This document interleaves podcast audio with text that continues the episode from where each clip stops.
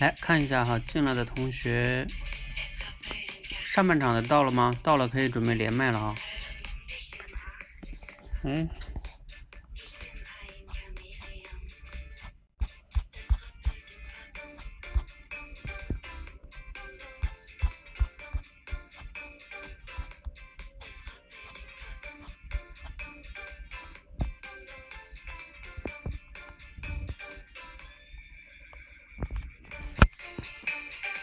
上半场来，徐欢、周伟华、知行合一、荣字、丫丫，来开连麦哈。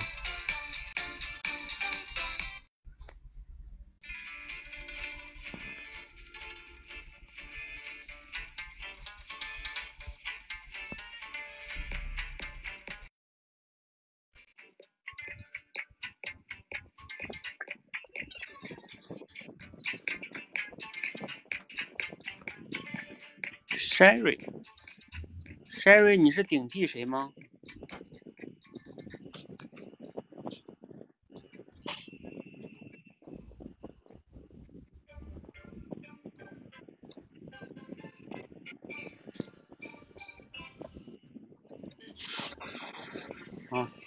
好，那我们开始哈。好，欢迎大家来到今天的即兴表达训练哈，这个是我们的一次。非集训中的训练哈，然后我们上一期这个即兴表达集训刚刚结束，然后第三期的即兴表达集训呢，应该是二十二号开始哈，嗯，那大家呢，你们应该有的已经接龙了哈，嗯，那这个是中间我们会有这样的训练，这样训练呢其实是一个实战场，大家在这个过程中呢，还是我经常强调的哈，这是个训练场，嗯，训练场它不是表演的地方。所以，嗯，你就把它当成一个反馈的地方，呃，其实这个反馈这个思维特别重要，就是我们经常上学的时候，在学校里边经常就是成败啊，考试没考好，失败是吧？别来咱们这里边没有成败的思维，要有这种反馈的思维，就是你在这个场上你获得的都是反馈，关于你自己能力的反馈，啊，你的基础、你的进步是吧？以及你通过别的同学啊那里获得的这种思路的学习。反正就是在这里都是成长跟进步，要么有进步，要么呢可以看到不足，然后看到接下来怎么改变，啊，目的还是为了成长，啊，所以大家这种思维是特别重要的哈，尤其是大家在练即兴表达的时候，啊，因为有的不同的词啊等等等等，你可能确实不一定有那么好的思路，嗯，那这个也不能着急，毕竟这个里边我说了是说人与人说话的分水岭。嗯，另外那天我看到有个同学写了个问卷哈，提到了个问题，我在这里顺便说一下，简单说一下，就是他说啊，咱们为什么总是练关键词啊？能不能练点那种就是具体的问题啊，离生活更近一点的？然后比如说他说就是我们如何教育孩子啊，或者说这种，反正就是一个一个具体的问题，咱们来这儿表达。对，那样确实比较实用哈。但是呢，我也知道那样有它的好处，但是那样也有一个问题，就在于。呃，我一旦定了一个问题的话呢，就是它的话题就被窄，就定在那里了。如果你对那个领域不知道，没有没有没有了解，没有知识，你就完全没得讲，是吧？可能有的人熟悉，他就有的讲，嗯，所以 他就会比较窄。而我们给一个关键词呢，我们先让大家基础班就是谈思路，你谈一谈你的框架。思路，或者说你框架思路都没有，我能谈到一些联想，哎，我能想到一些东西，这也挺好的，嗯，因为你即兴表达，你首先得有思维反应能力哈。然后至于素材跟主题这件事儿，你说我那我具体没有内容填充啊，是吧？那是你的持续的输入对生活的观察的问题，所以我们要才才强调你要两手抓嘛，对吧？你这个有效输入你要去抓，嗯，这这是这个原理哈，还是要再跟你们反复说说。好，那抓紧时间哈，我们就开始今天的第一个关键词。第一个关键词呢，你们很熟悉，嗯，尤其是你们上学的时候非常熟悉，而且非常向往，嗯，就是向往什么呢？向往考试得一百分啊，嗯，就是一百分。好，你们可以以百分为关键词哈，去先谈谈思路就行了，嗯，或者是框架。嗯，当然，如果能有主题更好。没有主题，你就谈谈你能想到的框架是什么。你可以应用纵横联想啊，跳跃联想啊，啊，都可以。还有我们的结构思考。基础班就是要重要的就是纵横联想、结构思考，先有框架。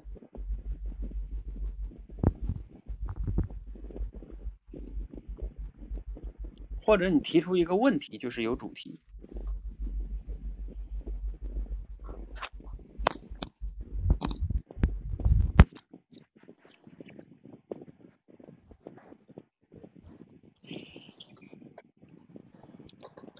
来，谁有思路了？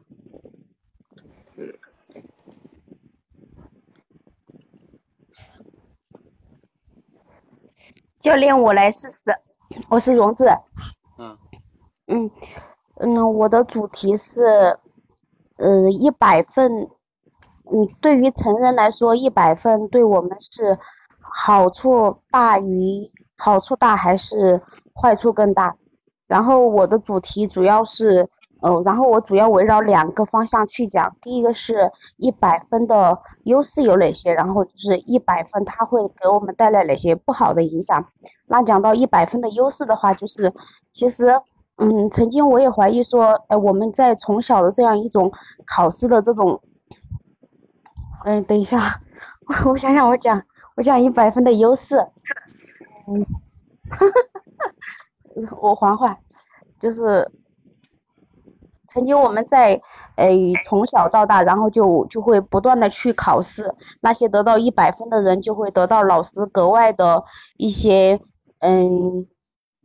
更好的关注或者说更好的赞美这一块的，嗯，但是，嗯，就是后来我才明白，诶，就是通过在教育领域里，通过不断的反复去回忆、去检索这样的方式，它可以不断的加强我们的记忆，它是一种，嗯，它是一种更好的让我们去巩固知识的一种方式。但是它同样也有着不好的劣势，就是，呃，当那些老师一味的去追逐这个分数的时候，他们可能有他们的一些绩效的考核这一块的，但其实它给中国的教育也带来了很大的弊端。嗯，比如说我当我们出身社会的时候，我们我们去应付那些考试的能力，它往往是一个人在生活当中或者是在职场当中，他最最。最基础的能力，而忽略了那些综合能力。那我在这里怎么样去区分中基础能力和综合能力呢？基础能力就是我们学好了语数外，或者说生物化学这些东西，但是它在我们的生活里面很少去运用的。我们可能一个人他可能他可能文章写得很好，那他靠文章吃饭，这个能力叫做基础能力。但是他可能需要和他的上司不断的去沟通，那和他他的和和他的对象要去一个创造幸福的能力，这些能力它属于一个综合能力。所以说，我觉得。在考试这个环节里面，它是给我们带来了快速检索知识的一种方式。可是，它在我在让我们不断的去追寻这个基础能力的时候，却忽略了我们的综合能力。所以，以上看来，其实考试或者说中国的教育用运用到一百分这样的一种方式，它对我们的好处或者坏处，还值得我们去深思。嗯，就没了。啊，没了。嗯，你这个呢？当然，这两个维度框架是可以哈，然后谈了一些内容，就是一般情况下，这个主题呢，感觉稍微不是特别的，你就是你的观点不是特别明确，比如说你到底是觉得好处大还是坏处大？这就像那个辩论赛一样，辩论赛你看它正反两方，它总要有一个就是明确的，我就是说好不好，利大于弊还是弊大于利？嗯，哦，这个你要回头想想，嗯，好，其他同学还有吗？教练，我是轩宇。教练，嗯，好的。嗯，Sherry 先说。嗯，好，好，好，我简单的说一下我的框架。我觉得从一百分联想到一千，从一千的话联想到我们之前学过的一千粉丝理论，就是我们在创业中呀，很多人就觉得创业很难，但是他可能忽略了一种方法，那就是一千粉丝理论。据说我们在开发客户的时候，只要我们持续保持我们的线上客户有一千多位人，只要这一千一千多名人都在你家里或者你的线上销售的话，会产生每人销售一百，它就会产生很大的一笔收益。这一千粉丝理论在我们做生意中，或者现在比较多的微商营销也得到很好的用途。我觉得就是我们在做生意的时候，不要局限于眼前的，就是主动的、被动的去卖吧，而应该用一些方法，或者用一些累积客户的这种形式，可能会有更大的收益和效果。我讲完了。嗯，你这个最大的问题，Sherry，就是你从一百分跳到一千粉丝理论啊。你这个跳的逻辑好像就没有那么的那么清楚，你知道吗？对我想到的框架其实跟勇子有点相似，我就想到一百分，可能是我们我们从小的时候都感受到一种区别，就是别人家的孩子，每当我们考试没有一百分或者没有达到很好的时候，父母经常会用别人家的孩子就拿到一百分的来 OK 来好。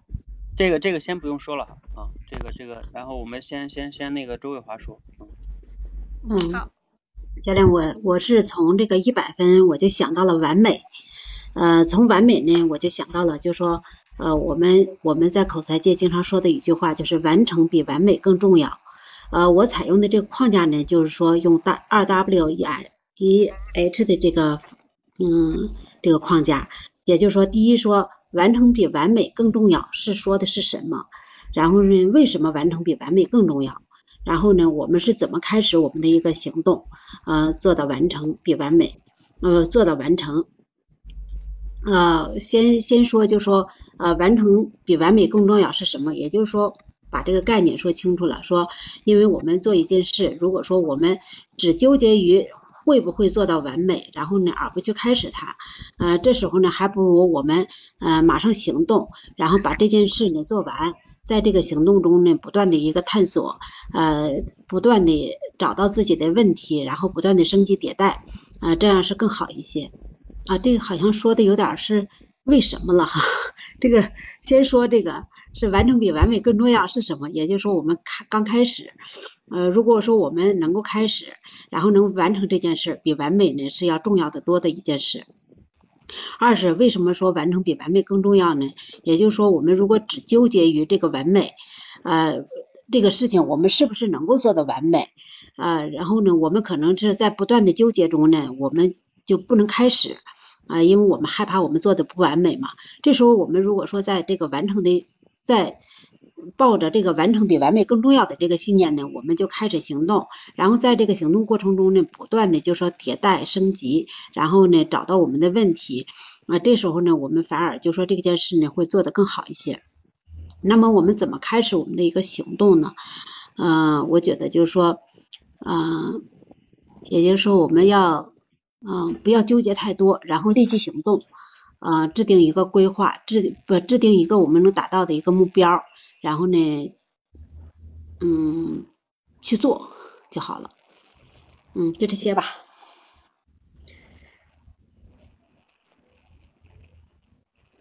呃，教练听得到我的说话吗？我我说嗯，反正就是还是得完成比完美更重要。对，啊，你这个框架哈，首先呢，能从一百分想到完美，然后想到完成比完美更重要这个主题，这个是挺好的哈。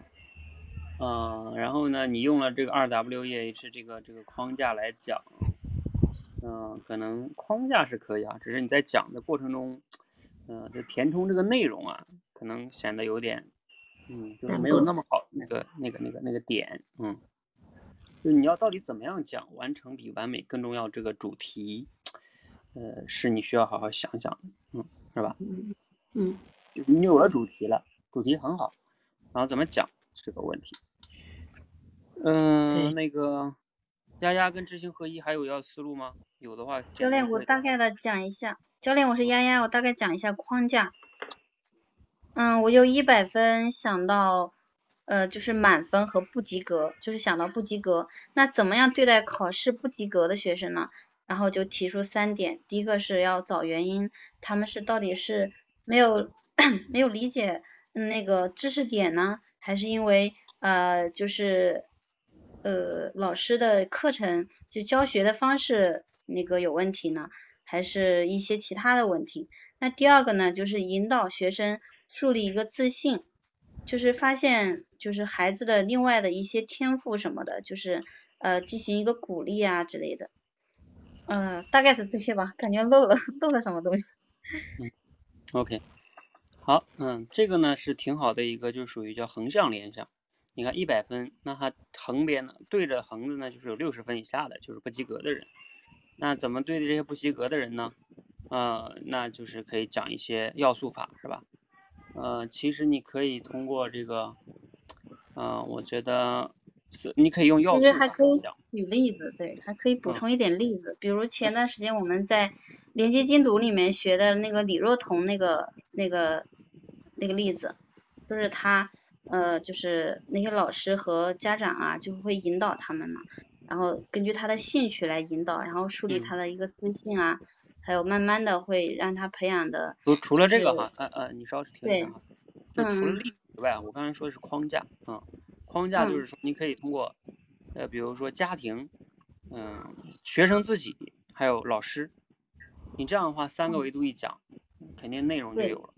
嗯这个比较全面，嗯对呀就是所以我们要让大家练这个框架，就在于这里哈，嗯。好，那这样哈，因为这个呢，咱们已经过了十多分钟了，嗯，后边还有俩词呢，咱们就暂时就先过掉了哈。呃，是刘阿娇写了一个是吗？完美主义的坏处。嗯。OK，好，那，也挺好哈。好，那我们时间关系呢，进入下一个关键词哈。下一个关键词呢，你们也熟悉，你们每个人的身体里都有，嗯，而且有很多很多很多。什么呢？就是细胞，嗯，细胞你有很多是吧？然后嘞，你们可以以细胞为关键词，这个可能稍微相对来说哈，乍一听好像有点难，但是实际上呢，应该也还好。你实在不懂生物，你可以跳跃联想。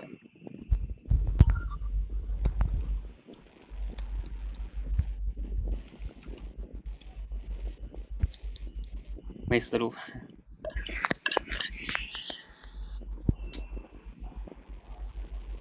这时候就考验你跳跃联想的能力。嗯，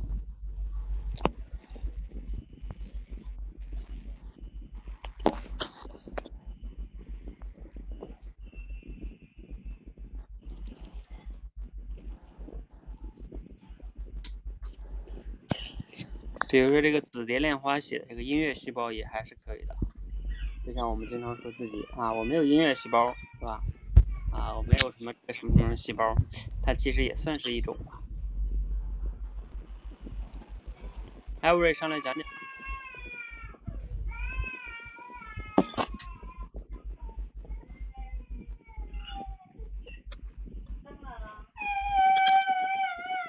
谁的背景音关掉？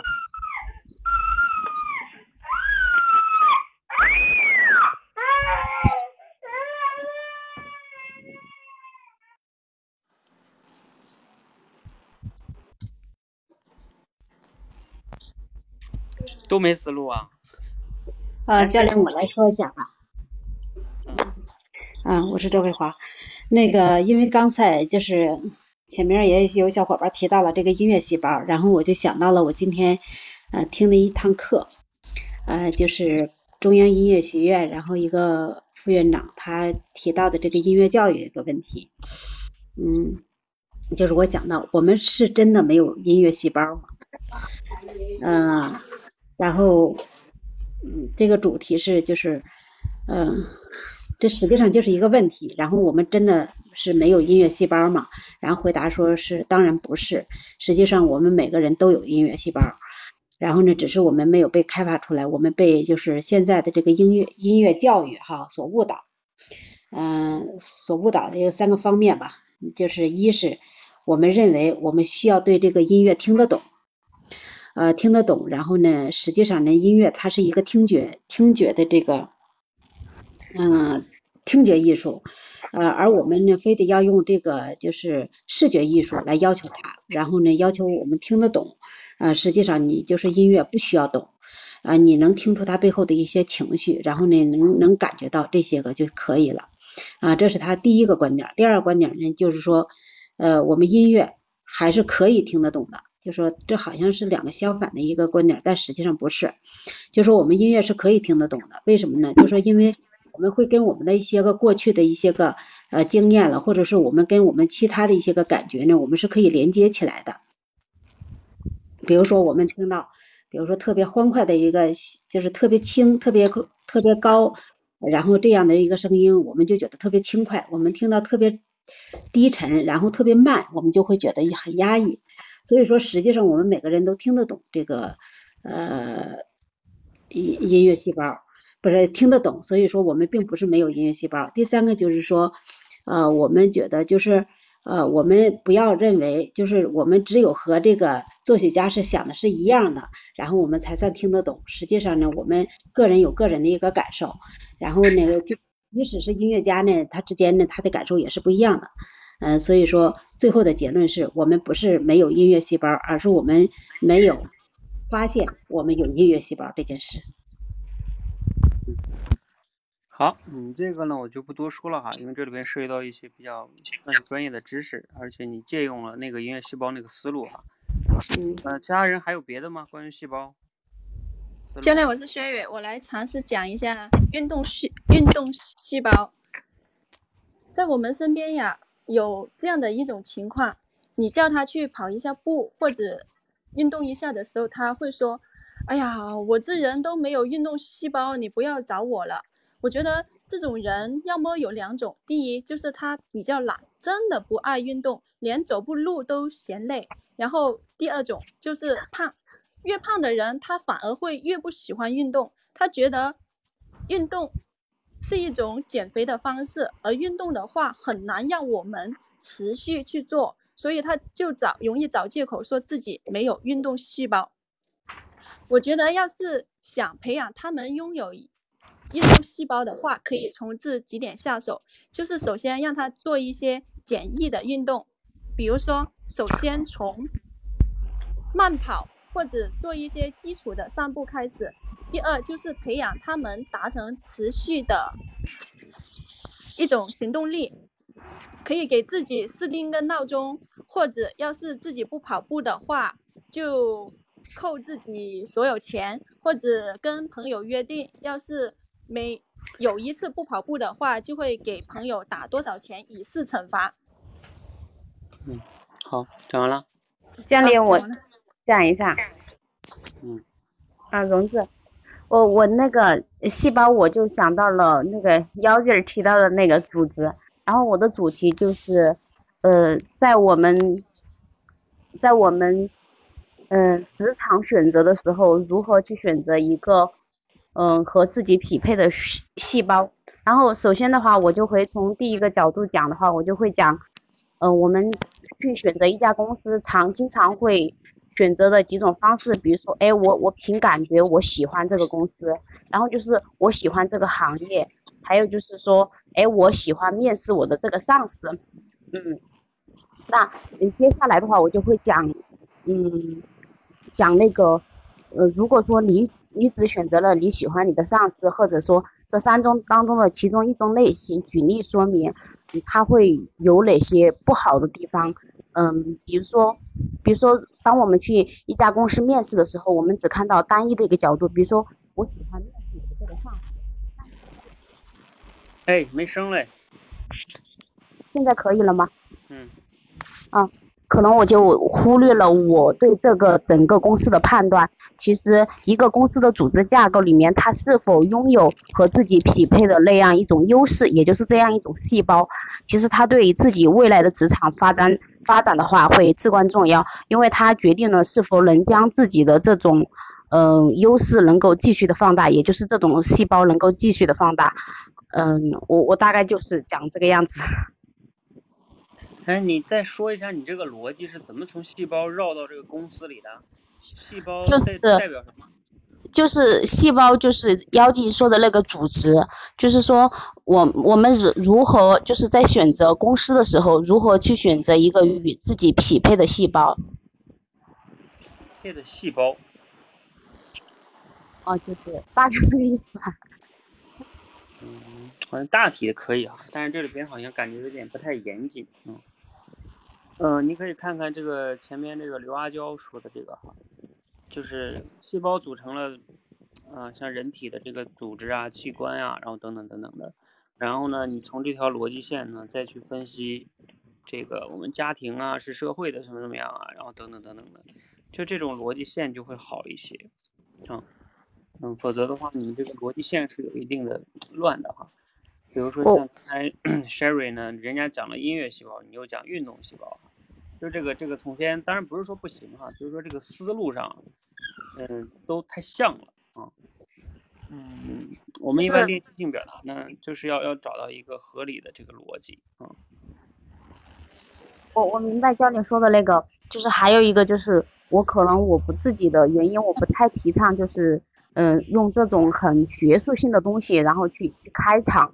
因为我觉得一个一个话题或者一篇文章，它的开场决定了它这篇文章的阅读量，我是这么去看待这个问题的。所以说我在开始的时候，我尽可能的让自己讲的内容里面有一些别人没有过多去思考，或者说不那么普遍去思考的，这是我着重要去考虑的一个问题。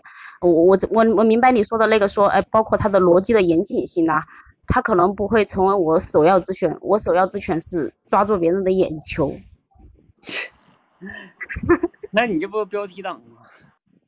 那那如果说不标题党，我觉得我我我在适应社会啊。如果说我不标标题党，那我做了标题党之后，但我有通过我的标题，我有给到别人实实在在的观点呐。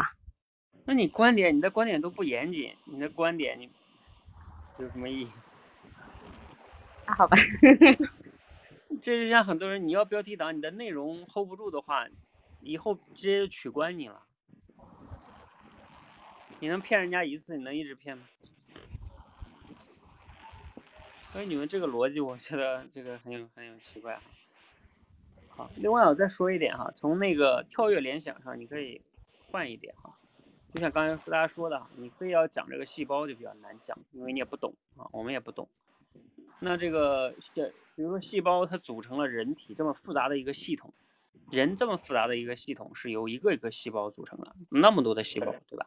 然后，啊啊，喂，你是要说是吗？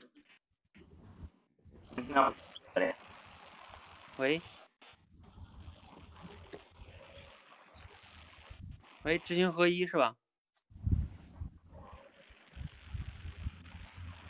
你掉线了又。对，听不清，我先不管了哈。我就是说啊，这个你可以去跳跃联想啊。什么叫跳跃？就是说，这个细胞呢，它构成了人这么复杂的一个系统，那你就可以把它想象成，就像，嗯，我们每一次小的行动，它就一个大的成就啊，它也是由一个一个小的行动组成的。比如说，你每天能早起一点，每天比别人，哎，看一页书啊，是吧？然后每天就像练口才，然后我每天能去分享一个哪怕一句话，啊，一篇文章或者一个节目，这个日积月累啊，你这个就会形成一个大的这个不同的地方。这就像一个细胞，对吧？小小的细胞，一个细胞没什么力量啊，但是到它累积起来，那就这个 形成一个复杂的身体了，是吧？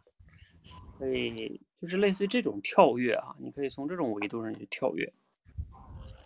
啊，这同学说这样跳跃会不会不严谨？其实这种跳跃它就是一种用类比的方式的跳跃。其实跳跃往往用的就是类比，就像你看市市面上很多老师都愿意用类比。呃，你说类比一定严谨吗？类比的推理它不是一种逻辑上不是特别严谨的推理，但是呢，它是一种。让人通俗易懂的，呃，让人更容易理解的。比如说，我跳到这个成功跟每一步的行动上，那这个话题首先是大家都熟悉的。如果我讲细胞，啊，大家都不熟悉，是吧？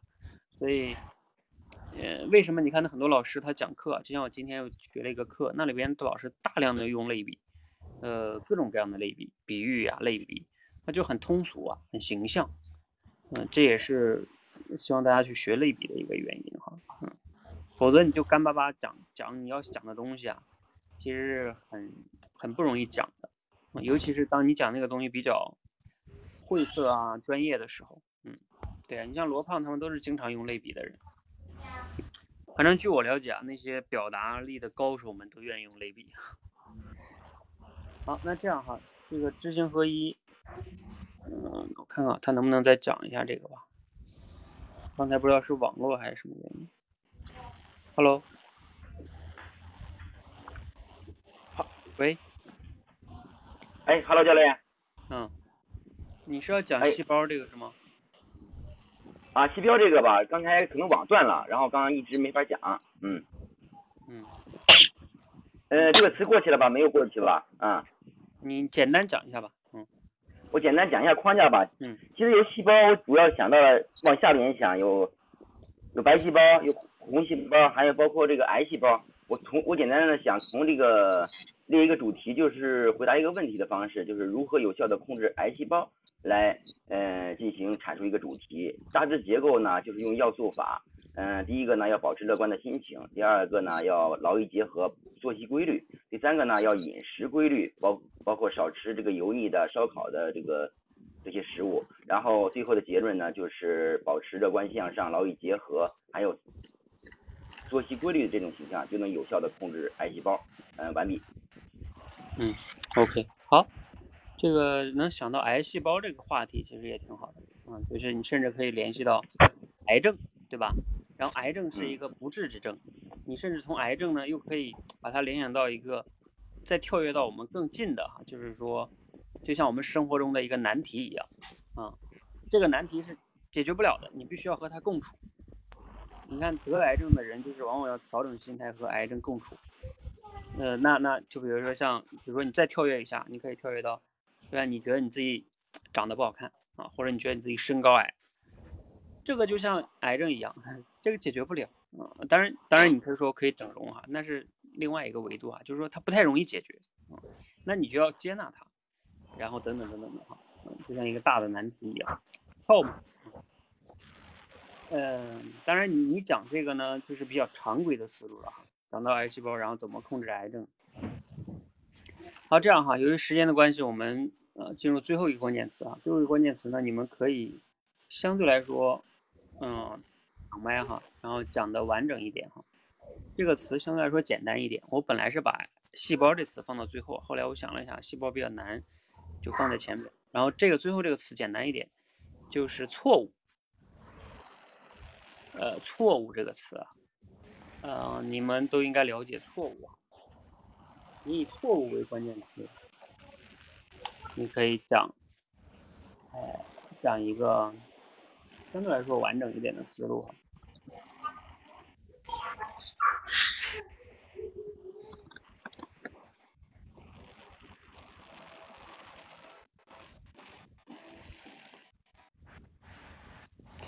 教练，我是荣子，我讲一下。教练，你可以听清楚吗？可以。嗯，然后我讲的主题是试错的能力决定了你能走多远。嗯，然后我要讲的那个结构的话，就是，嗯，会提一下小时候对于对于错误这个事情的一个想法，就是小的时候我们一旦出现了错误，父父亲呃或者父母就会告诉我们，哎，你你这是一个错误，就会主端主观的给这个人下一个定义。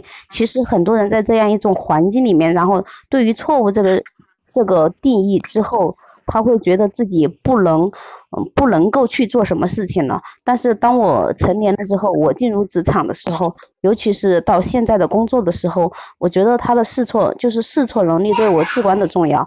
我经常就是拿到这个工作的时候，我可能我需要我的创新能力去做一件事情，但是我并不知道我这样去做会带来多大的效果。但是我会用那个黑客增长里面的一种思维，就是说快试快速试错的一种方式。我也认为它是当下互联网内比较火热而且比较有效的一种方式。就用这样的试错，然后不断的去验证一个结果，快速。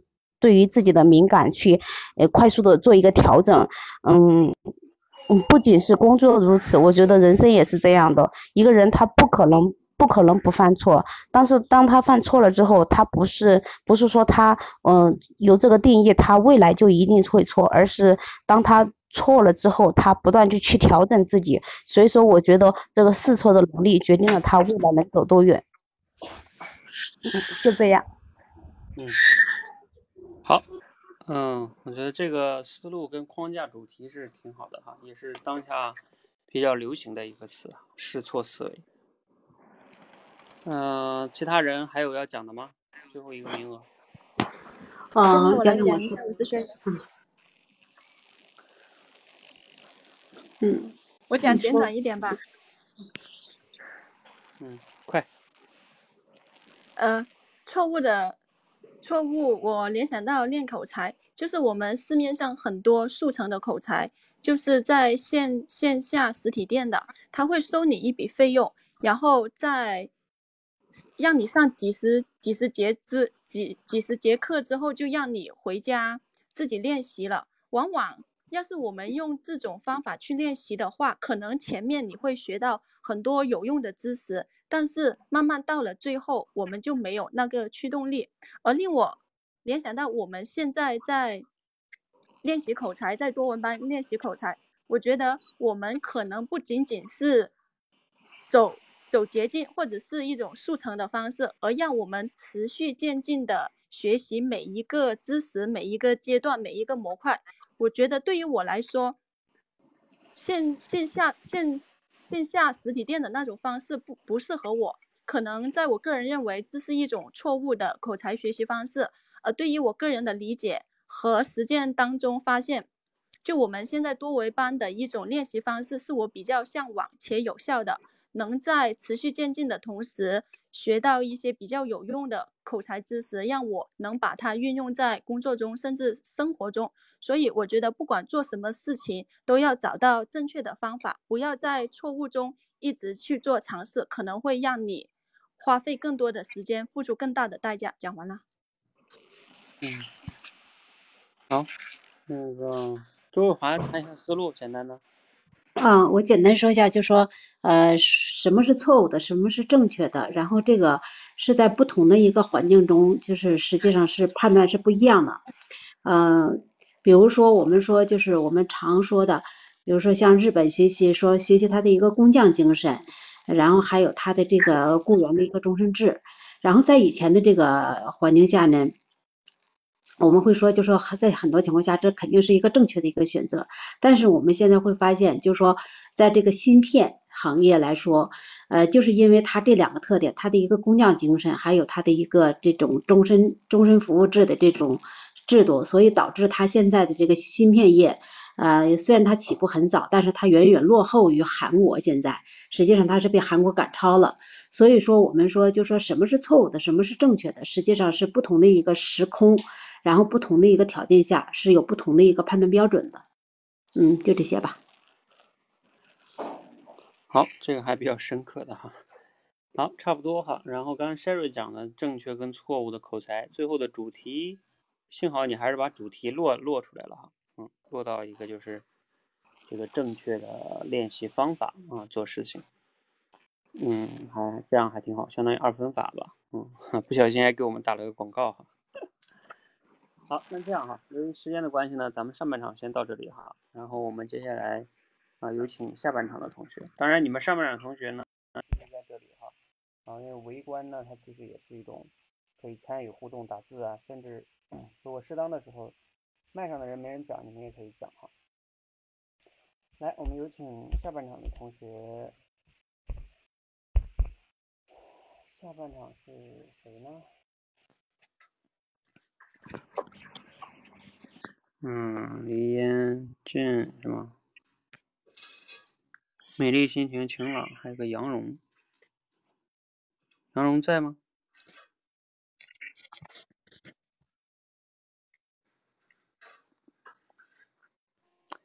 没看见杨蓉进来啊？还是他的名字不是这个？你你是杨蓉是吗？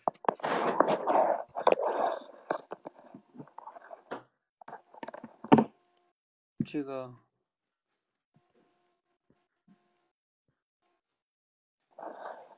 等会儿我看一下。哎，你你这个 FZ 同学，你是杨蓉吗？啊？又挂掉了，我不管了。好，那这样哈，我们开始下半场呢。上半场，嗯，我们已经练了三个关键词哈，你们可以有的人听了哈，叫一百分，还有细胞，还有这个错误哈。一百分相对来说我们还比较熟悉，错误也还行。这个细胞把有些同学给难住了哈。啊，你们可以想想哈，这个下半场同学如果让你们讲讲细胞，你们有没有思路呢？在大脑里边想想哈，当然现在就不讲了哈。嗯，来先给你们出一个简单点的词，这个词呢，真的挺简单，哈，就是简单，我就是出简单这个词哈，嗯，理解了吧？你就讲简单，看看谁有框架哈。那当然，那个 FZ 同学，我们这个是。我们现在多维班的专项训练哈。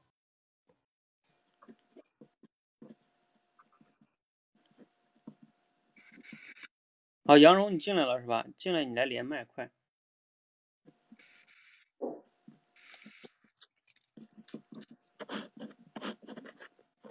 简单，对，简单，它不简单。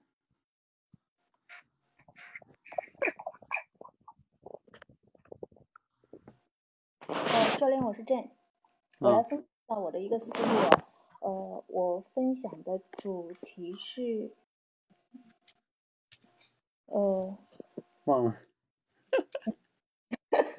我一下子想想啊，不太好概括。但是我的思路是，呃，主要是两个维度。第一个维度就是复杂的事情简单化，因为复杂的事情它可能呃维度比较多，然后容易让我们呃陷入一种。呃，错综复杂的一种状态当中，这个时候我们其实就应该要呃抓住主线、主要矛盾，反而呢可能能够找到其中的一个呃一种思路，得到一个解决问题的一个更好的方法。第二个维度就是简单的事情要多维化。那比如说，我想要举到一个例子的话，就是很多看似很简单的一个东西，呃，没有一点点的一个技术含量。呃，但是如果我们能够把它系统化、多维化，可能我们就会把简单的事情做得不一样。那我举的例子有两个，第一个就是，呃，大学生送快递，快递好像没有什么技术含量，但是呃，他有一个大学文凭的人，他面临着同样没有技术含量的一件事情，呃，他会把，就是说这这这个这个快递，他把这个快递。人家的这个，比如说常住的是哪些地址，哪些信息，呃，哪些特长，然后哪些一个那个，他都做了一个系统的一个分析，让他整个这个送快递的这个路径就变得更加的优化，他会花更少的时间送更多的快递，呃，这是一个他把简单的事情化多维化以后做的不一样。再有一个就是卖猪肉的一个事情，卖猪肉是非常没有技术含量。一个屠夫，人人都可以做，但是一个北大的学生，他北大的一个毕业的一个那个人叫什么的嘞？他他去卖猪肉，但是他就卖出来了不一样，他把卖猪肉这件事情，呃，最后办成了一个呃一个连锁店，并且成为一个网上的一个一一个品牌。他开了很多的一个呃技术学校，在就是屠夫这个这个这个这样子的一个领域做做做做填补了这个空白。呃，这就是开篇的一段历史。你看，简单的事情复杂化、多维化，就可以做出来不一样。呃，OK，这个就哦，对对，叫一号土著。呃，这这个主题应该怎么说？我一下子还想不好，反正大概就用这两个维度去说吧。好，完毕。嗯。好，那个还有其他同学要讲吗？那个美丽心情跟李安，如果你们不讲也可以静音。我刚才不知道谁一种声。哦，教练，我是李嫣，我试一下。我目前只会用那个五，就是我用那个主题升华式吧，就是通过简单呢，我的主题是怎样把一件看似复杂的事情呢变得简单。然后我开头上就会讲，哦，就是框架是主题升华式的啊，就是说有时候呢，我们在面对一些事情的时候啊。总是容易自我定义，然后呢，把把它弄得很复杂。其实通过一些办法方法是可以把它很简单的，比如说我们在与他人在交流的时候，遇到一些问题啊，我们一定要去多去提问，然后让问题清晰化，这样的问题就会简单。然后就让我想起那个例子，就比如说我们昨天晚上主题升华的那个故事，就那个公主要月亮那个故事。讲完这个例子之后呢，然后就是说，就是因为他没有去向对方提问，没有去把问题界定清晰，所以呢，才会把一件本来比较简单的事情弄得很复杂。然后最后呢，再 总结一下，就是这大概就这样子。嗯，哎，那你的主题是什么呢？主题就是我们在遇到问题的时候，要多去。跟对方进行一个交流，然后把一些问题啊界定清晰，而不是自我定义、盲目的去做，这样才能把一些看似复杂的问题简单的处理。嗯，好好好，你这真是现学现卖啊！昨天学的，今天卖，所以可见输入的重要性是吧？你要昨天没有知道那个，你就不知道输出了。好，那个还有同学要讲吗？知行合一写了一个，简单的生活让人得到宁静。要练，我来讲一下。嗯。我是美丽心情。嗯。呃，首先呢，我会讲自己的这个学口才的这个例子。我们大家都知道，口才这个呃，口才要练好呢，是一项学思行说写一个综合能力的体现。那么，在我看来，它是一个非常复杂的一个问题，然后也是我一直都没有得到解决的一个问题。嗯，那么我们如何这样复杂的一个呃问题？那么我们如何化化繁为简学口才呢？呃，首先呢，我就运用这个要素法来讲述。首先呢，我们就是要把这个学口才呀，像学武功一样，把这个学口才拆解成一招一式的一些。基本的一些武功，然后呢，呃，就像我们学口才，就是要从练习小故事开始，然后一步一步的呃去练习。然后第二呢，就是我们要在这个练习的过程当中，要不断的去持续的去行动，不断的去刻意练习，在行动中呢，不断的去反馈。然后第三点呢，就是我们要找到一个合适的平台去抱团去成长，嗯。然后，无论是学口才也好，就是其实我们做任何事情都是一样，我们要学会拆解目标，然后呢，不断的去总结、复盘、反馈，或许呃复杂的事情也会变得简单。好，我讲完了。嗯，好，又有一个同学给我们做广告哈。嗯，好，那个觉得这个也挺也挺好吧，就是化繁为简哈，你们大体的思路都在这里，嗯。只是呢，这个美丽心情相当于它这个是我我其实想跟大家说的一个角度哈，就是把什么什么什么变得简单。你看哈，就是你的主题其实就是可以让什么什么事情变得简单。你比如说可以让跑步变得简单，然后呢让持续跑步变得简单，让练口才变得简单，让什么学英语变简单，让教育孩子变简单，然后反正你就可以你懂什么你就加什么嘛，是不是？啊，然后你就可以讲一二三点就行了。就像我今天。我在朋友圈发了个朋友圈，你们看到就是叫跑步，我跑了五百公里是吧？然后我我我写了三点，我是怎么持续跑三三三公呃不是五百公里的哈，写了三点一二三，那那我就可以说啊，怎么能让持续跑步这件事变简单？哎，其实那那就是这三点不就可以了？啊，就是类似于你对生活中有一点什么什么的洞察，你就可以在这里去讲。好，这样哈，时间的关系呢，咱们这个主题先到这里哈。嗯，我们换一个，也不算特别复杂，但是可能比这个复杂一点。嗯，角度能多一点哈。这个叫什么呢？嗯，也不难，就是这个词可能你们听上去感觉有点怪怪的哈，叫二十六年。二十六年。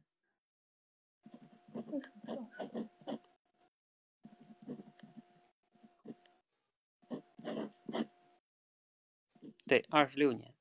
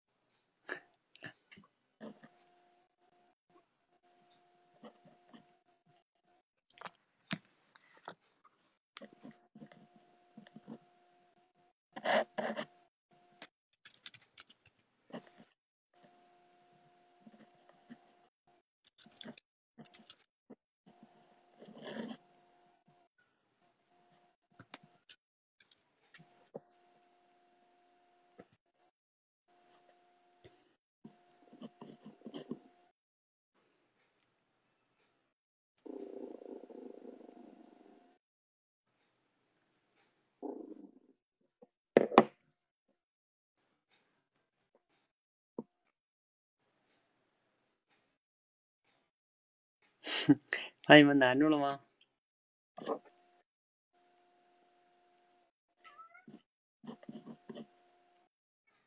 哇，这刘阿娇打字很快啊！最近我好像那天看见是刘阿娇吧，在群里边，这个就是他说写文章，是不是你？说最近这个写文章文如泉涌是吗？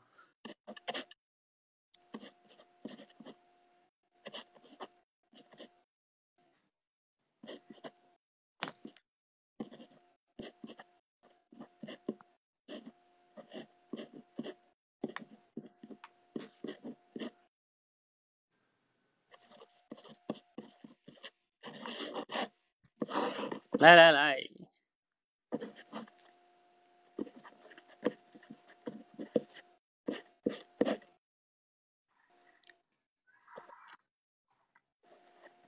有人想好吗？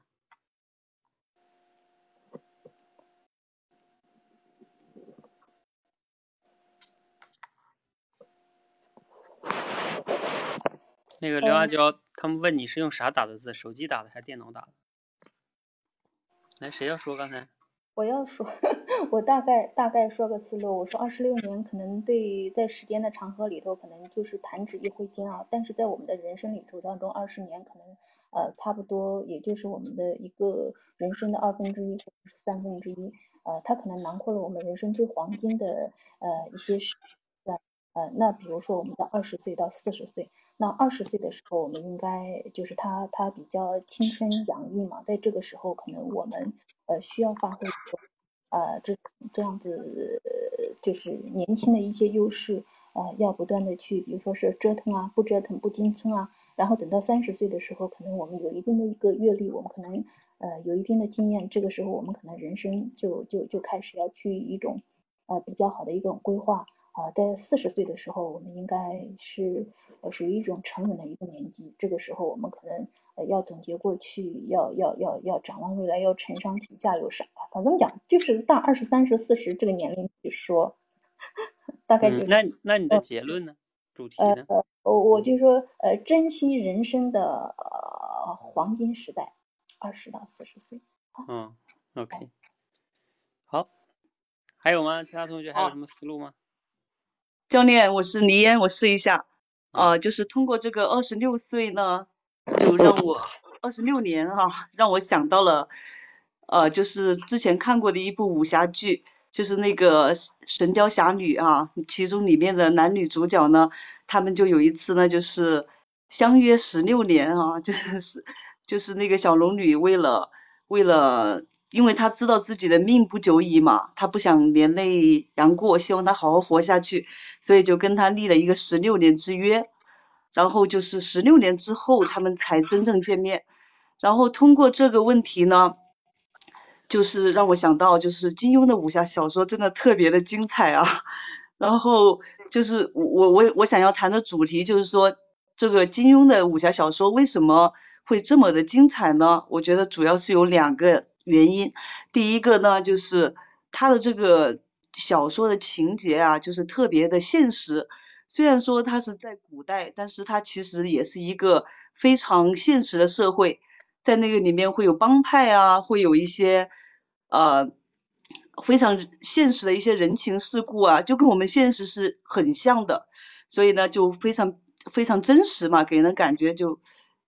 呃，这是一方面，然后第二方面呢，就是它里面的人物的形象特别的立体，它不像说那种偶像派，当然也可能会有一些侠义精神像偶像派哈，但是但是他的人物人物是特别立体的，就每一个人他不是说只有优点没有缺点，他会有优点也会有缺点，就是呃就是总之就是人物形象特别的立体，所以我觉得主要就是这两方面的一个设计。所以决定他的这个小说呀，就特别的经典，好吧，我就分享这么多。嗯，好，来，我提醒一下大家哈，你看到没有？其实我经常，你们经常说自己讲东西没主题哈，我以前也在那个课程里讲过。其实即兴表达关键就是你要先提一个好问题，当你能提出一个好问题的时候，你的主题就有了。你看这个，大家在讨论二十六岁左右会恋爱成家。然后呢，周卫华就说，哎，这样的话就从我变成我们了，是吧？那他就可以讲这个，就是说如何经营我们这个系统，也就是，嗯、从如何，或者说你可以讲一个主题，就是如何从我过渡成我们。那背后当然就是说，意思就是如何从单身的这种生活变成更好的去变成两个人去生活，是吧？然后呢，还有荣子讲的这个二十六岁呢，可能人与人开始工作了嘛，可能有的人也这个等等慢慢会拉开差距，是吧？那二十六岁怎么拉开差距？嗯，也是一个话题哈。也就是说，你能提出更多的问题，好的问题，你其实主题自然就有了。嗯，二十六六年不用一个人的现在去判断一个人的未来。嗯，好，你们还有什么 你想讲哈？你想讲，我看一下，现在的时间不太足嘞。你可以说，你就打字吧，打字说说你的思路就行了。你就不是要讲那二十岁人拉开差距吗？你就讲你要讲几点就行了嘛。你打字，来线上的同学还有要讲的吗？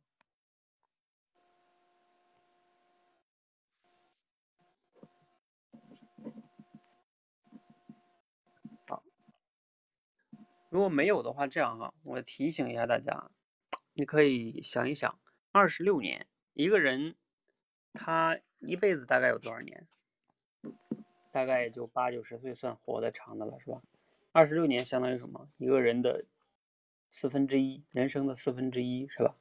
是不是？你可以通过这个角度去讲，如何哎过好这个你人生的前四分之一啊，后四分之一，比如晚年的四分之一，是吧？二十来年，啊，这这这是哈，而且二十六年呢，你们再换个角度想哈，二十六年它其实是不是一个？时间比较长的一个维度啊，二十六年挺长的，是吧？站在我们人生的角度，挺长的了。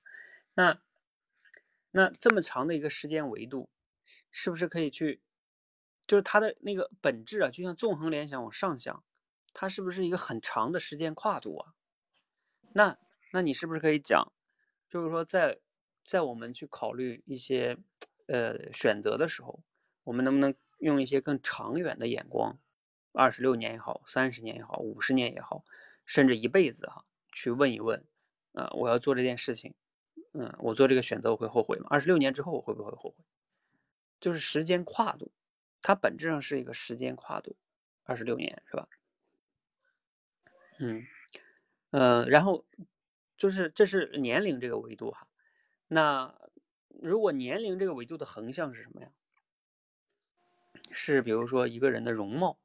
啊，又或者说一个人的什么了，呃，什么地位啊、金钱呀，等等等等啊，我们评价一个人，那就像你找对象是吧？呃，你你看上一个人，那你想，你二十六年之后你还会不会喜欢他？啊，他没有了容颜啊，或者什么什么，对吧？比如说女女孩是吧？她她不那么漂亮了，你还喜欢她吗？就是说，我们说这种就是这种思路哈，就是你这种思路，你怎么能围绕这个点？可以快速的去想到很多个那个可以讲的点哈，这个是比较呃重要的，也是想让你们在即兴表达的这个基础这个班的维度呢去纵横联想。嗯，在我看来，你们很多人还是比较这个没有去很好的用到这个纵横联想的。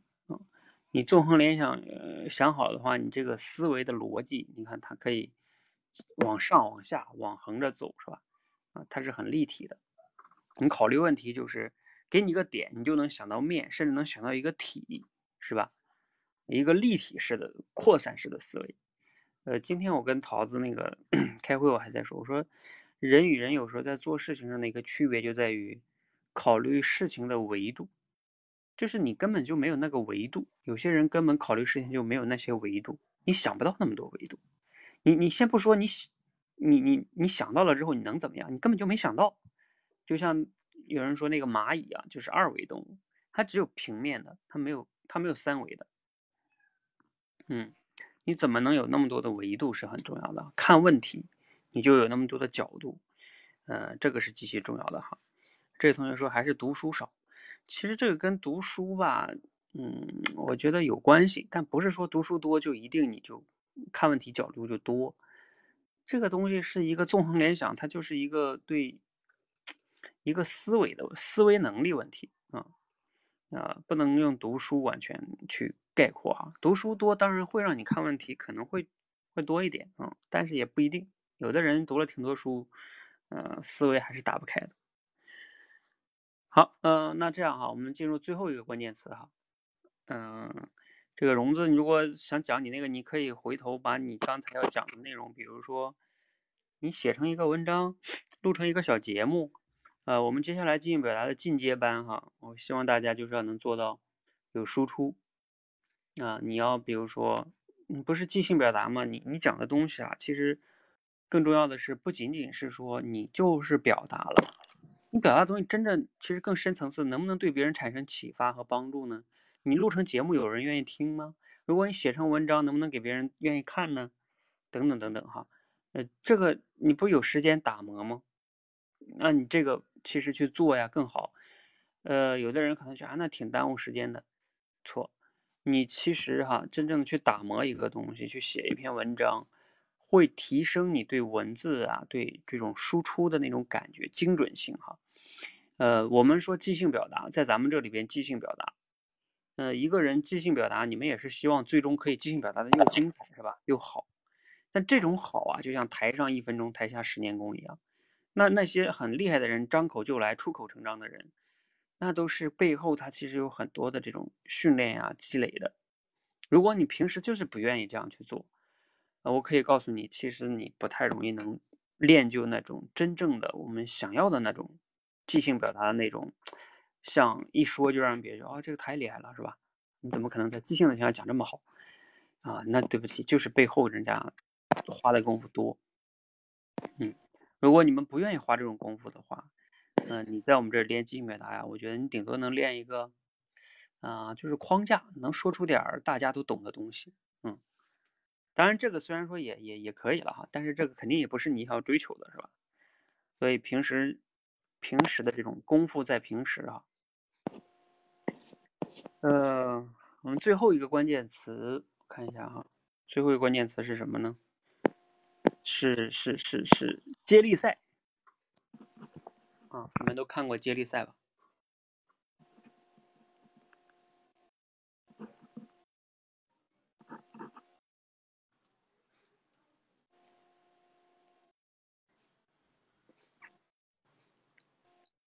这个可以相对来说完整一点讲啊，但是。也要控制时间。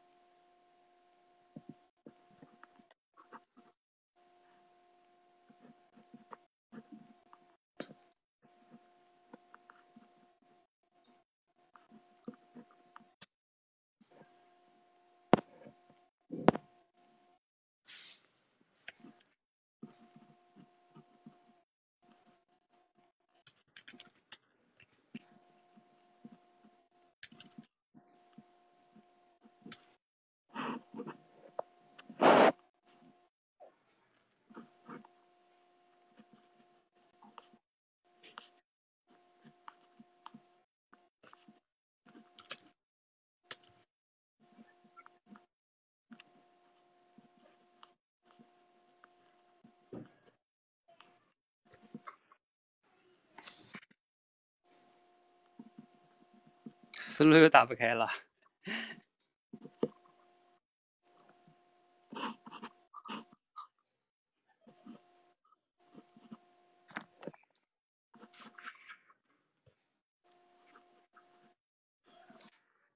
对呀，接力赛就是团队合作呀，就是都接力赛啊，讲团队合作还没得讲吗？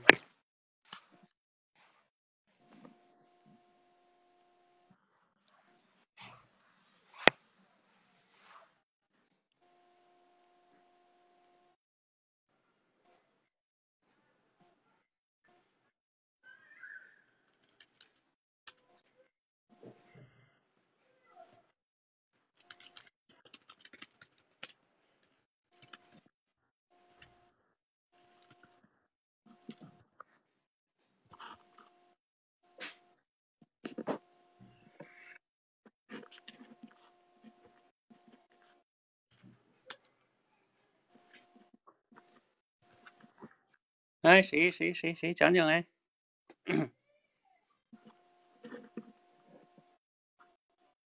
你要先提一个问题，我跟你们讲哈，就我前面讲的，首先接力赛，你能想到一个什么样的问题？先提出个问题，再回答这个问题就可以了。比如说刚才说的那个团队合作，就是一就是一一个问题啊，如何才能更好的团队合作？然后你再去想怎么回答这个问题。李岩，你就是主题升华是吗？我以后能不能要求你不要用主题升华？你必须要用框架，要不然你就是习惯于这个，太依赖了。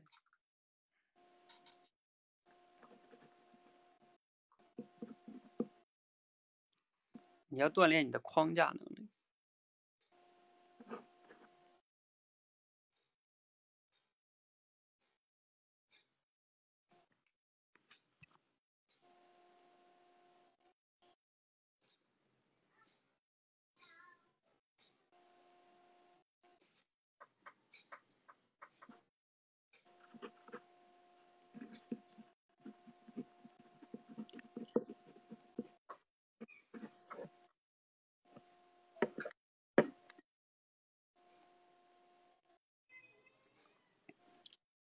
好，丫丫说这个流程上半程很重要，下半程后边才会顺，是吧？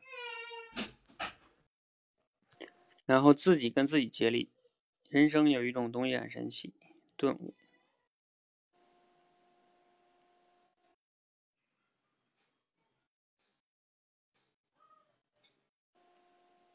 人生为什么是马拉松？嗯，好，谁要说？我要说，嗯，呃，好的，呃，我分享的主题是呃如何跑好呃人生的一个接力赛。我们每个人呃或多或少可能都经历过啊接力赛的这种训练，呃或者说是比赛。我们那个接力棒在一个人一个人的一个传递当中，最终到达终点。其实最让我们呃激动人心的，不是一路的遥遥领先，可能更让人感动的是，呃，在一棒的呃在在某一棒的过程当中，有人可能落后了，但是呃接过那一棒的人，他没有就就此就认命，而是拿过那个落后的棒，啊、拼命的发力，勇往直前的那种冲劲。然后在他们虽然是落后的那那那那种状态，他依然坚持到底的那那份勇气，其实呃，就像我们的一个人生，他可能不可能每一个赛程他都会高歌猛猛进，他一直都会顺顺当当，他可能会有出会有失利。那么在我们呃不是很顺利的这种情况下，我们如何跑好人生的一个下一呃赛道，可能是我们每个人都需要思考的问题。因为人生不如意时，时有长久。在那个不如意的时候，我们如何继续走下去呢？给大家三点建议。第一个，要有一种呃坚持跑的一个勇气。我们要知道，我们这个赛程呃可能是不顺利，但是并不是意味着我们就失败了，就要盖棺定论了。他只是说我暂时还没有成功。就像那个爱迪生在发明电泡的时候，他实验了一千多次，在于每一次的这样子的一种实验的这种赛程上，他都呃这种无数次的挫折，他很乐观的跟我说，我并没有失败，我只是还没有找到成功的啊、那副材料。那所以说，呃，我们在人生的这种赛程当中，要有这种面对失败很坦然、很乐观的一种精神。第二个，可能我们在面对的时候，我们要重新思考一下，有没有可能是方向错了？如果我们都知道说方向不对，呃，努力白费，这个时候我们可能需要静下心来去反思，然后我们重新选择一个正确的方向，再重新发力，而不是一股脑跑错了。其实，在方向错的时候停下来，就是呃，就是一种正确的选择。所以说，在这个时候，我们可能要重新呃，重新出发，呃，重新呃，认真思索，重新的一种呃，选择一个更正确的一个方向啊、在这样子的一种情况下，我们再出发，可能呃就会走得更淡定，呃的更顺利，也可以把人生的这种赛接力棒顺顺当当的走下去。就是说，呃，生的漂亮不是本事，活得漂亮才真的是本事。对于我们每一个人，在这个呃人生的赛道上，不论是长听还是短听，我们都能够呃败不馁，呃胜不骄，可以让人真的是赛雷棒呃赛出你的风采，赛出你的风格。啊，我的。嗯，体会到了吗？女神就是女神是吧？然后出口成章是吧？这个就像刚才讲的哈，要想出口成章哈，你平时的这种功夫在当下哈，嗯，像朕平时他也会做很多的这种阅读啊，嗯，写作啊等等一些思考啊，嗯，好，嗯，那我就不多说了哈。其实他这个主题，这我刚才讲的嘛，你想好一个主题，再讲三个点，往往基本上就还不错了，嗯，嗯，刚才谁呀？杨蓉要讲哈，哎，杨蓉讲吧。杨蓉好像下午晚上没讲呢，你开麦。教练好，我是杨蓉。我，呃，那我现在开始讲吧。相信我们很多人都看过接力赛，不知道大家有没有注意到一个细节，就是当上一个拿着接力棒的人递给下一个接力棒运动员的时候，下一个运动员已经开始有了准备跑步的。呃，有了跑步的动作，比如说他已经在原地开始呃漫步的跑，所以当前面一个运动员给他棒子的时候，他可以迅速的减少准备的时间，以他最快的速度冲出去。其实他呃他并不是在原地上等上一个上一个运动员来了之后才准备的。这跟我们生活中很多现象，很多我们的现象是差不多的。就比如说，我们练口才，其实我相信口才有很多的方面，但是呢，我们现在呃，因因为一些职业，因因为日常生活，我们可能虽然不需要那么多全面的训练，但是呢，在我们未来的有一天，我们。会相信现在的努力可能会为未来做一些准备，在未来我们可以以准备充分的姿势去迎接它。还有一个我想分享一下自己的想法，就是我有一次在跟我同学聊天的时候，我我跟他说，我特别想自己学一些礼仪，因为虽然我们现在是学生，能够接触到的场面。的类型很少，但是说不定以后我们能够跻身更高的层次呢，所以现在多学点。但是当时的话，我们他当时对我这个想法并不没有在意，觉得我们没有那么的，我们既没有很高的背景，又何必去想要那么高的层次呢？但是我现在慢慢的发现了，就是很多我们虽然现在没用到的，比如说刚刚说的礼仪口才，呃，虽然没有用上，但是随着我们慢慢的跨越出学校或者是其他的圈子，会接触到更多这方面的知识。如果说要要等到一些。需要一一些需要我们这些能力的挑战，让我们去迎接的时候，我们可能是没有能力的，只能白白的看着他们流失。所以，我们要在平时平时生活中时刻准备着，补充自己的各方面能力，才会在未来有恃无恐的去迎接各方面的挑战。我说完了。嗯。好，感谢杨蓉。他他选这个角度，我觉得还是挺挺好的哈。就是说，在接力赛的时候啊，那个下一棒的人，他往往不是在那儿等着，然后起跑，他会退回一下，然后就是跑着接那个棒。因为这样的话呢，他就可以嗯省了自己再重新加速，是吧？啊，这样的话其实是会可以更快的。然后他由这个点呢，去跳跃到我们生活中，自己也要。提前去准备，或者叫时刻准备着，是吧？然后才能更好。嗯，举了一些例子哈。嗯，我觉得从主题啊到例子啊，还是非常不错的。好，谢谢杨蓉哈。好，谢谢。那这样哈，由于时间的关系呢，咱们就不再让同学上来讲了哈。我们再我再跟你们点一点思路吧。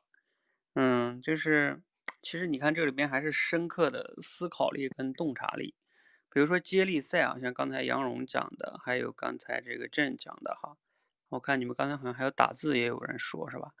呃，就是你谈到接力赛这个事情，你对他的洞察哈，你怎么能跳跃？刚才我看见那个 Sherry 也讲了一个，就是接棒那个是生命的接力哈。还有乐言讲人生的接力哈，等等等等哈。比如说，你其实可以想到的一种接力赛，就是除了体育哈，这种就是跳跃了哈。因为体育那个呢，咱们要么不是特别了解，可能你能讲的也不多，是吧？怎么样才能在赛场上跑好接力赛？咱们确实不专业，没法讲。那你跳跃一下嘛，它不就接力吗？那接力在我们我们的生活中有什么接力啊？团队中的接力是吧？还有。家庭中，就像刚才 Sherry 讲的那个，你跟孩子之间是不是一种接力啊？你的父母跟你，你跟你的孩子，一代人一代人之间的接力，怎么接力啊？还有这个公司中，从老板到中层到下属，他怎么样接力传递啊，才能更好的把一些东西落地？这些有可能就有你熟悉的话题了，是不是？啊，嗯，还有一个哈，甚至你可以再再去跳跃。它这个接力赛，它其实是一种流程管理，你必须要做好每一个环节，每一棒，还有每一棒与棒之间之间那个衔接，就像刚才这个杨蓉讲的，那你是不是可以跳到我们日常中的一些公司中的叫流程管理啊？这个流程中每一步要清晰，然后他们的衔接等等等等哈，这就跳跃了是吧？还有一个点哈，我想到的就是说，这个点挺挺挺细节的。就是有的时候啊，我们在跑这个接力赛的时候，就像刚才我听郑好像大概讲到这个了。有时候你在这四棒，一般接力赛好像是四棒，是吧？呃，不管你处在，有可能你处在第三、第二棒、第三棒、第四棒啊，甚至是第一棒啊。那有时候，尤其是后边二三四棒，就是你接到的时候，你发现你就落后了，是吧？嗯，你你因为你的上一棒跑得慢，你接到的时候你就。直接就比人落后了，可能一米啊或者多少是吧？然后你要再去追，呃，甚至你最终也没有，就是你们这这一棒输了啊，什么冠亚军都没得到，嗯，淘汰了。但是呢，这个时候呢，你可以去想一个问题，就是如何你跑好你这一棒。就同样是这一棒，可能假如说是一百米，一共四百米接力赛，那你这一棒，你有没有落后？别的人，你的上一棒可以落后，你在这一棒有没有落后？这个很重要，这个比如说你可以联想到一些例子，就是比如说你家庭，有的人你抱怨自己的父母什么不是富二代是吧？那你自己是富一代吗？是吧？所以你不用管你你前边怎么样，你先管好你自己这一棒，是不是是一个很重要的角度呢？也就是说，嗯，你怎么能成为更好的自己？这个角度其实挺好的啊，跑好你自己这一棒，不要管你的。这里边其实背后就相当于是那个出身啊，你的出身不好，你的这个不好，那个不好，那就是在这种情况下，你怎么跑好你这一棒？不要去抱怨，是吧？嗯，还有一个，你能不能给下一棒，你给下一棒创造好的机会？就像你你的父母没给你创造机会，你能不能给你的孩子创造机会？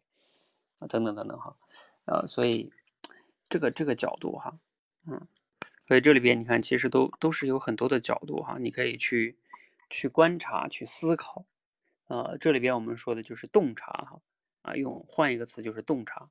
你怎么能对生活有这种洞察？然后你你才能讲出洞见。嗯，呃，这种就是要求你平时就要多观察呀，多思考。你像罗胖为什么经常能讲出好的那种六十秒？他一个是平时的学习思考，他有这种观察习惯、洞察。啊，他就自己就能讲出这种东西哈。好，我们今天呢就到这里哈。嗯，希望大家今天这六个关键词哈，你们如果愿意呢，可以这个回头自己去写个文章，录个节目，嗯，这都挺好。包括今天别的同学讲的，你觉得特别好的点，特别有启发跟触动的，你可以录个节目哈。其实这种是呃非常好的一种习惯啊。比如说我讲六个关键词，一百分细胞错误简单，二十六年接力赛。啊，你想想哪一个你可以录成节目呢？啊，或者写个小文章，哪怕写五百字也挺好的呀。啊，这种习惯的积累哈，就是你台下的功夫了哈。好，那我们今天呢先到这里哈，大家早点休息，谢谢。